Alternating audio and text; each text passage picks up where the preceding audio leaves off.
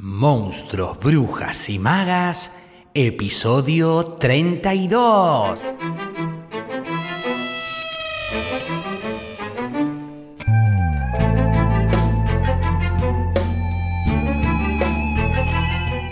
Nos juntábamos a escribir y siempre hay un título que conecta con el ejercicio, con la pauta o el desafío de escritura que les propongo a los participantes en cada sesión. Y ese ejercicio o pauta o desafío muchas veces linkea justamente con lo que estamos leyendo en el club de lectura, buscando de alguna manera generar puentes entre la escritura y la lectura y viceversa. Resulta que en el 2020, cuando leímos sobre los y tumbas, una de las jam de escritura, una de las sesiones, conectó precisamente con, con esta novela y llevó por título Mi pasado me condena un título, bueno, para nada optimista, me parece a mí, pero, o sea, de alguna manera intuyo que el título apelaba, por lo menos en su intención, a cernir eh, sobre quien lo leía, esta cuestión de mi pasado me condena, eh, una oscura afirmación sobre el que pronuncia la frase, ¿no? el que lee esta frase. Y a la vez, creía yo, también este título dejaba intuir la presencia de una calamidad inminente, algo así como un destino trágico del cual es imposible desentenderse, ya que las desdichas del presente se hallan radicadas en el secreto y oscuro pasado que nos precedió. De ahí venía este mi pasado me condena.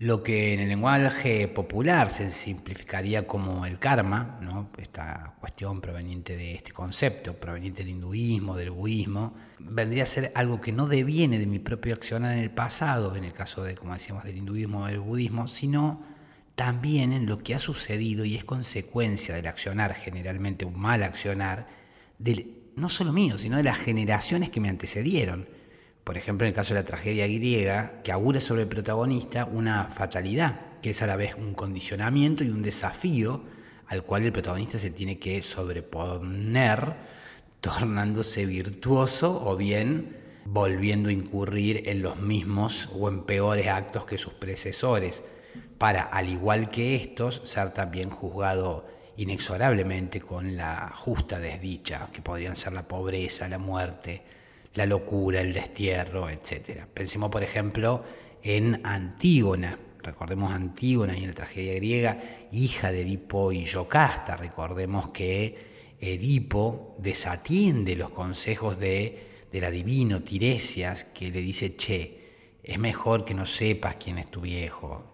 Edipo, sin embargo, insiste con que quiere saber, quiere saber, a pesar de las advertencias, y se entera finalmente que años atrás Edipo en una pelea callejera había asesinado a, su padre y que quien él cree, no es quien cree, quien es ahora su esposa y la mujer con la cual se acuesta durante las noches, no es más ni menos que su madre. Recordemos entonces que horrorizado de sí mismo decide arrancarse los ojos. Y bueno, recordemos también que entre sus hijos se encuentran justamente Antígona, de quien precisamente hablábamos, que es hermana de Ismene, Eteocles y Polínices, hermanos estos dos que al enterarse de la que se había mandado el viejo Edipo, se hacen los giles, no lo ayudan un carajo cuando lo destierran a Edipo, Edipo les escupe en la sopa del futuro y los maldice por hijos de mierda, les dice ojalá se maten por forros y sí, se matan, eh, se matan entre ellos, por lo típico que pueden matarse hermanos, por herencias y reinos, ¿no? Así que que aunque al principio parece que este, habían quedado de acuerdo eh, Eteocles y Polínices, de, bueno, nos vamos a repartir el reino, eh, dale, gobierno un año uno, el otro año gobierna el otro, va gobernando Tebas, eh, bueno, parece que no funcionó mucho la cosa porque al principio parece que dice, yo canto PRI, dijo Eteocles, y cuando Polínices vino a decirle, che, ahora me toca a mí gobernar, obvio, minga, le dijo el otro, y, ahí se arma una guerra y muerte. Y bueno, luego Antígona, como muchas veces en la historia, la mina, carga con la estupidez de los hombres y los cadáveres de, su de sus hermanos. Pero bueno, no de los dos hermanos, porque Eteocles eh, había sido enterrado con los debidos honores fúnebres, mientras que el cadáver de Polínices queda insepulto por indigno y por orden de su tío, el fucking Creonte, como castigo por la traición a la ciudad que, dice que hace Polínices. Antígona dice, me la soba mi tío, eh, voy a enterrar a mi hermano como se debe, ningún mortal me va a venir a mí a imponer leyes humanas por encima de las leyes divinas, y entonces decide enterrar a Polinices por su cuenta. Tío Creonte se entera de la desobediencia de Antígona y tranca, la condena a ser enterrada, encerrada viva en una tumba. Y Antígona, que es mina que no le cabe la gilada, ni ser dominada, ni mucho menos por su tío, durante su encierro decide darse muerte a sí misma ahorcándose. Esto da paso a otras dos muertes, la de Hemón, que es hijo de tío Creonte, y prometido de Antígona, que cuando va a rescatarla y la ve muerta, se suicida, pero antes intenta matar al propio viejo por curado, por, por cagarle la vida a, su prometida. Y otra muerte que hay es la de Eurídice, madre de Hemón y esposa de Creonte, que al enterarse de la muerte de su hijo, se hiere de muerte con una espada. O sea, todo mal, rock and roll a full, tragedia zarpada. Y todo así, una serie de sucesos que inician con los errores, desmesuras y fallas del héroe Edipo, que luego caen y se arrastran a través de las generaciones sobre sus hijos y sobre las generaciones futuras como, como si fuese una condena que se perpetúa a través del tiempo. Eh, casi como si uno no tuviese que pagar de alguna manera los propios desaciertos y equivocaciones que también tienen que pagar las cagadas pasadas de los antecesores, que a veces hasta vienen con intereses, pensemos, si, no, si alguien no tiene historias de estas. Em, ¿Estás diciendo que nuestros padres nos condenan? No, no, por favor, no me atrevería a tanto, pero quizás sí la historia, o esto puede, entre otras cosas, intuirse en este hermoso relato trágico. Eh, si les interesa más de este tema, les voy a dejar abajo, en el episodio, en las notas del programa, un episodio de un podcast eh, de la escena pendiente en el cual conversé sobre tragedia griega y ática con una profesora mía muy capa, que Estela Castronuovo, que fue muy inspiradora para mí y les recomiendo escuchar porque la tiene clarísima, no tiene desperdicio ese episodio.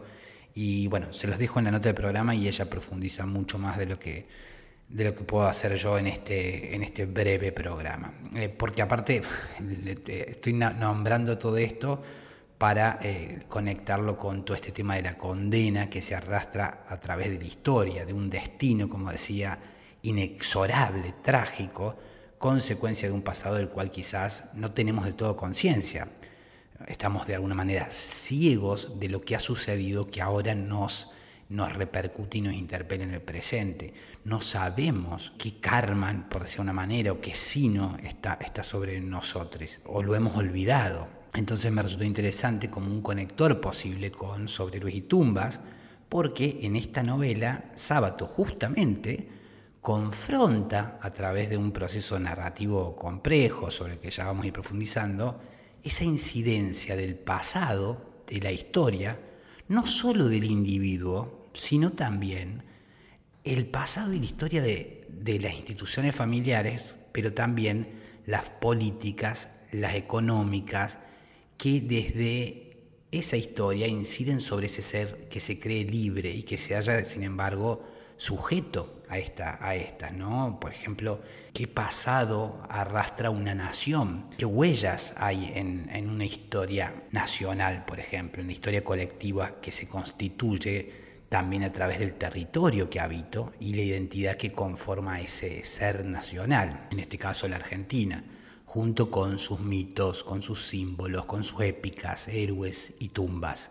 Todo eso también en cierta forma está, si no condenando, al menos guiando o constituyendo un presente. Un poco de esto hablábamos cuando me acuerdo en, un episodio que hablaba de, Colón ¿no? y, de, y de las luchas entre los españoles y los nativos. Bueno, para compartirles cómo trabajamos aquel día en aquella sesión de la JAM, titulada Mi pasado, mi condena, es que hoy les voy a proponer, como les decía, el desafío que les compartí a los participantes para que aquellos que se animen desde su casa y a su tiempo escriban en intimidad y quienes se animen me lo envíen luego para leerlo, ¿por qué no en el programa? ¿Será posible? ¿Será? ¿Lo veremos? ¿Se animarán? ¿No se animarán? ¿Me enviará alguien algo?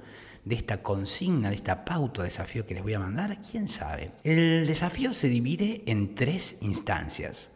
Cada instancia de escritura tiene asignado un tiempo determinado. Podés ahora seguir escuchando el programa, escuchar el ejercicio o el desafío y hacerlo otro día, pero vos y yo sabemos que quizás eso no pase, que si vos decís, bueno, eh, lo escucho ahora y después un día lo escribo, mmm, no sé, no sé. Pero si te animo, te entusiasma la idea de ponerte a escribir, te recomendaría que si ahora no tenés tiempo, dejes el episodio acá y lo vuelvas a retomar cuando tengas una hora para escribir, porque una hora va a durar el ejercicio en total. No voy a estar hablándote una hora, una hora vas a estar vos escribiendo. Así que, mm, si querés escribir y ahora no tenés tiempo, déjalo acá. Este es el episodio 32, cerca del final, después volvés, déjalo acá, tranqui, volvé después para escribir. Yo acá te esperaré, anda tranqui, acá estaremos. ¿Te fuiste? ¿Te quedaste? Si te quedaste y no tenés la menor intención de escribir, deja que suene entonces el programa e imagina cómo sería la historia que no vas a escribir. ¿O sí? ¿No te dan ganas? Bueno, supongamos que cambiaste de decisión o que ya estás de vuelta y estás listo o lista para escribir. El desafío, como decía, consta de tres instancias de escritura. Cada una de ellas te va a llevar 20 minutos de duración. ¿Estás lista?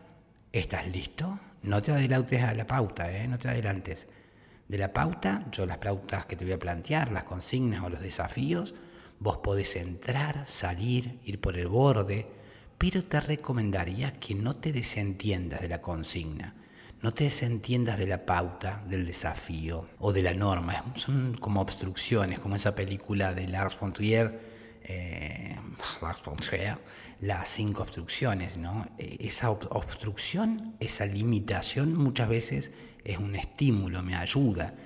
El, por eso te diría que no te desentiendas de la pauta o de la consigna. El peligro es que esa libertad pretendida, que si, bueno, chao, me la fuma la regla, me la fuma la pauta, que esa libertad se torne una, no solo irresponsable en la práctica, sino lo peor, que te quedes solo, sola. Es decir, que cuando eh, aparece esta cosa de tema libre, no sepas por dónde arrancar. La pauta, la consigna, el desafío están ahí para ayudarte, no para asfixiarte. No te quedes solo sola. Usa la pauta para salirte de la pauta, usa la pauta para ir en el borde, usa la, parte, la pauta como un norte.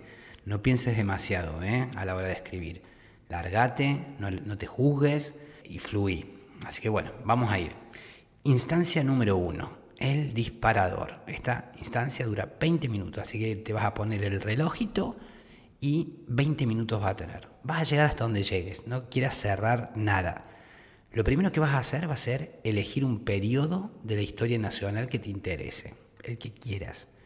Historia nacional que te interese. Elegí un periodo así al azar.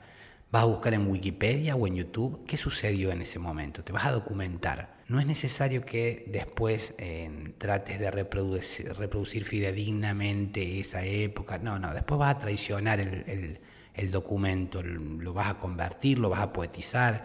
Así que al principio nada más, elegiste tu suceso, tu mm, periodo en la historia nacional y fuiste a buscar qué onda, qué pasó en 1988, qué, o ascenso de Perón, lo que se quiera, lo que quieras, pienso en Perón por lo de la otra vez de, de Borges que hablábamos en un episodio. Vas a buscar en Pinterest o en Google una fotografía, una portada de un diario, revista de ese momento, o vas a buscar una, una crónica, una noticia en Google escrita que escriba o relate algo de de ese momento, ¿no? Por ejemplo, se me viene a la mente, gana Argentina la Copa del 86, o no sé, o estamos ganando en la revista Gente, no importa, vas a agarrar alguna crónica de ese suceso. Vas a seleccionar ese suceso en particular que se despliega a partir de esta observación, vas a observar la imagen. Vos elegiste una imagen, elegiste una imagen ahí de, de Google de esa época, de ese hecho, elegiste una imagen, una fotografía, lo que sea, y vas a describirla en tiempo presente desde un narrador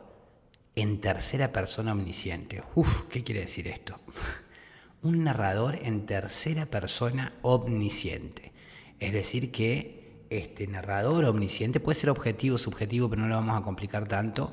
Em, pero vamos a decir que objetivo es cuando vas a ver solamente lo que sucede eh, en relación a, un, a, un, personaje que nada más puede decir lo que hace ese personaje, pero no lo que hacen o piensan los otros. En cambio, el subjetivo sí va a poder interpretar, meterse en las cabezas y demás. Pero bueno, pensemos nada más que es un narrador en tercera persona, omnisciente, que sabe todo de todo, digamos, y por ejemplo podría ser algo así, escribiendo en tercera persona. Silvio Luna toma el fusil, corre por la frágil trinchera hacia donde se encuentra su hermano. Lejos están de su San Juan natal. ¿Qué andarán haciendo por allá esta hora tan lejos de estas tierras a los que los ingleses llaman Falklands? se pregunta Silvio. ¿No? Hay un texto de Ibague. Eh, Silvio Luna toma el fusil, corre por la frágil trinchera, es decir, estoy narrando en tercera persona este, este hecho en particular. Yo me concentré acá, por ejemplo, en la guerra de las Malvinas, hipotéticamente. Bien, entonces en la instancia 1 haces eso. Te documentás, eh, elegí el periodo de historia y escribí en tercera persona con un narrador omnisciente. Vamos a la instancia número 2. Se van a encontrar dos personajes. También tenés 20 minutos. Una vez que termines la primera instancia, arrancas con esta. No piense en esta instancia como una continuidad de la instancia 1. No te adelantes. Por ahora no tienen nada que ver. Lo que vas a hacer en esta instancia es elegir un espacio concreto de la ciudad que habitas. Por ejemplo, Parque Lesama, por ejemplo. No sé, o si está en Córdoba, ya que hablamos tanto del Parque Sarmiento, o yo hablo tanto del Parque Sarmiento, Parque Sarmiento. Segundo, una vez que ya elegiste el lugar, vas a describir en primera persona ese lugar en un momento del día particular. Es una descripción que le haces a un otro personaje en pasado. Y luego este personaje va a narrarle a ese otro que percibió sentirse observado. Por ejemplo, atardecía y lo último que quedaba del sol se iba tras los árboles de la plaza, ya no quedaban casi niños jugando y todo se había llenado de sombras, y viste que se arma como un murmullo y una calma tensa, algo así, hasta que de repente sentí que había alguien atrás mío. Es decir, hacemos una narración de este espacio donde alguien le está contando el momento en que se sintió observado por un otro. Alguien está contando a una persona que se sintió observada por otra. En pasado, ¿no? Se lo cuenta en pasado. En este lugar de mi ciudad que elijo. Y ahí vas a aprovechar para describir, una vez que dice me sentí observado, vas a aprovechar para describir o observada, para describir y profundizar en quién es el personaje que observa este, a este narrador protagonista que está contando. Y vas a describir cómo es esa persona que lo observaba. Por último, la última instancia, la instancia 3, va a ser el encuentro de las protagonistas. ¿Y qué vas a hacer? ¿Cómo vas a hacer? Vas a hacer que este, esta persona que lo observaba, a este que narra, están, pero ya juntos, ha pasado un tiempo, vas a hacer una elipsis, es decir, vas a imaginar que el tiempo ha pasado y que estos personajes están juntos y después de un tiempo, en cambio, en vez de estar en un espacio abierto, por ejemplo, como el espacio de la ciudad que nombraba en la instancia anterior, va a estar en un espacio cerrado. Y en este lugar van a encontrar una persona que estuvo presente en el suceso que elaboraste en la instancia 1. Es decir, hay un personaje en esta instancia 3, estos dos son testigos, este que la miraba o lo miraba al otro y que aludía, están siendo presentes de un relato en un lugar cerrado, donde, hay, donde está el protagonista que o uno, una de las personas, uno de los protagonistas, uno de los personajes, perdón, uno de los personajes que vos planteaste, o fue parte de lo que vos planteaste en, en la instancia 1. La persona que está presente va a comenzar a relatarle a tus dos protagonistas el suceso de la instancia 1 en primera persona y en tiempo presente. Por ejemplo, recordemos que en la primera instancia vos habías puesto, por ejemplo, Silvio Luna toma el fusil, corre por la frágil trinchera hacia donde se encuentra su hermano, lejos están de su San Juan natal, que andarán por haciendo por allá ahora, tan lejos de estas tierras a las que los ingleses llaman Falklands. Eso era en instancia 1. Te estabas refiriendo en tercera persona con un narrador omnisciente. Y ahora, en cambio, este personaje, del cual los otros dos son testigos, les va a decir, che, yo fui parte de eso, y va a contarlo de esta manera. Veo a mi hermano correr hacia mí por la estrecha trinchera. Él, algunos años menor, enchastrado de barra y sangre, el rostro antes inocente, corre hacia mí hasta que la bomba lo alcanza. ¿Habrá pensado en nuestros juegos cuando nos bañábamos en las acequias de San Juan? una parte de él habrá viajado hacia allá, lejos de esta isla, antes del fin. Ponele. Eso sería como un tomo, me puse en la, en la piel del el otro hermano. ¿no? Hay un hermano que en la primera instancia corre en busca de su hermano, el otro hermano lo ve, ¿no? lo ve venir y una bomba eh, le cae. ¿no? Y entonces es, eh, es narrador ante estos dos testigos que vos construiste en instancia 2. Es decir, a ver, juego con apropiarme en tiempo presente y en primera persona de aquel relato narrado por el narrador omnisciente en tercera persona, ¿ok? Y si querés, al final, podés interrumpir esta voz o cruzarla para ir y volver nuevamente al narrador omnisciente en tercera persona. Por ejemplo, una vez que acaba el relato, este, una parte de él habrá viajado hacia allá, lejos de esta isla, ante el fin, y ahí metes el, el relato omnisciente. Y así, ya como quien repite un dolor que no por repetirlo deja de doler, Alfredo Luna llora el sacrificio del hermano menor y lleno de culpa. El ahora anciano coronel comienza a titubear, se pierde en la memoria y los ojos lacrimosos van cerrándose, y los blandos y delgados labios tiemblan y dejan escapar una lejana canción infantil que los adolescentes no llegan a descifrar. Y bueno, si más o menos seguiste las pautas, lo que te va a dar por conclusión es quizás un tono parecido, similar al procedimiento formal con el cual indaga Sábato en algunos segmentos. Pero al ser vos, va a ser completamente singular y original lo que logres si llegaste a entender algo o comprender algo de lo que te planteé. Y si no, sabes que podés escribirme para profundizar al respecto en los talleres de escritura persona a persona o en la de escritura. ¿Habrás llegado a escribir?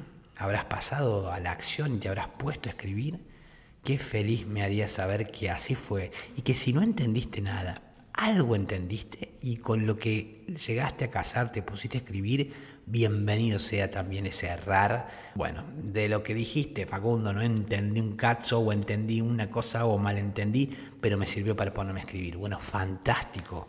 Ahí hay un estímulo y hay una práctica. Recordá que si lo hiciste puedes enviarme tu escrito que lo voy a leer en el programa, puedes enviarlo a lacrespoestudio.gmail.com. En asunto me mandás mi texto, mi texto de mi pasado me condena. Y bueno, por acá entonces quedamos hoy. En el episodio de mañana vamos a ir un poquito hacia atrás en lo que es de alguna manera la precuela, ponele de Sobre y Tumbas, el túnel Vamos a conversar sobre los secretos laberintos subterráneos de la ciudad de Buenos Aires, sobre los ciegos, la ceguera, sobre existencialismo, Albert Camus, Sartre, el mito de Sísifo, una bocha. ¿Todo eso? Sí, o al menos lo intentaremos, pero eso será mañana, porque aquí queda este episodio número 32 en donde deseo haberles aportado contenido que haya sido de su interés y haber sido buena compañía y agradecerles porque ustedes han sido buena compañía para mí y valoro mucho que me sigan acompañando para aprender, descubrir, redescubrir y por qué no encontrarnos en el camino de este alto viaje entre monstruos, brujas y magas. Gracias como siempre por sus valoraciones en iVoox, sus suscripciones en Spotify, sus interacciones a través de nuestras cuentas en Facebook, Instagram, YouTube, Twitter, LinkedIn. Recuerden que encuentran la información para sumarse al taller de escritura, el taller de escritura o al club de lectura en los links de caja de información.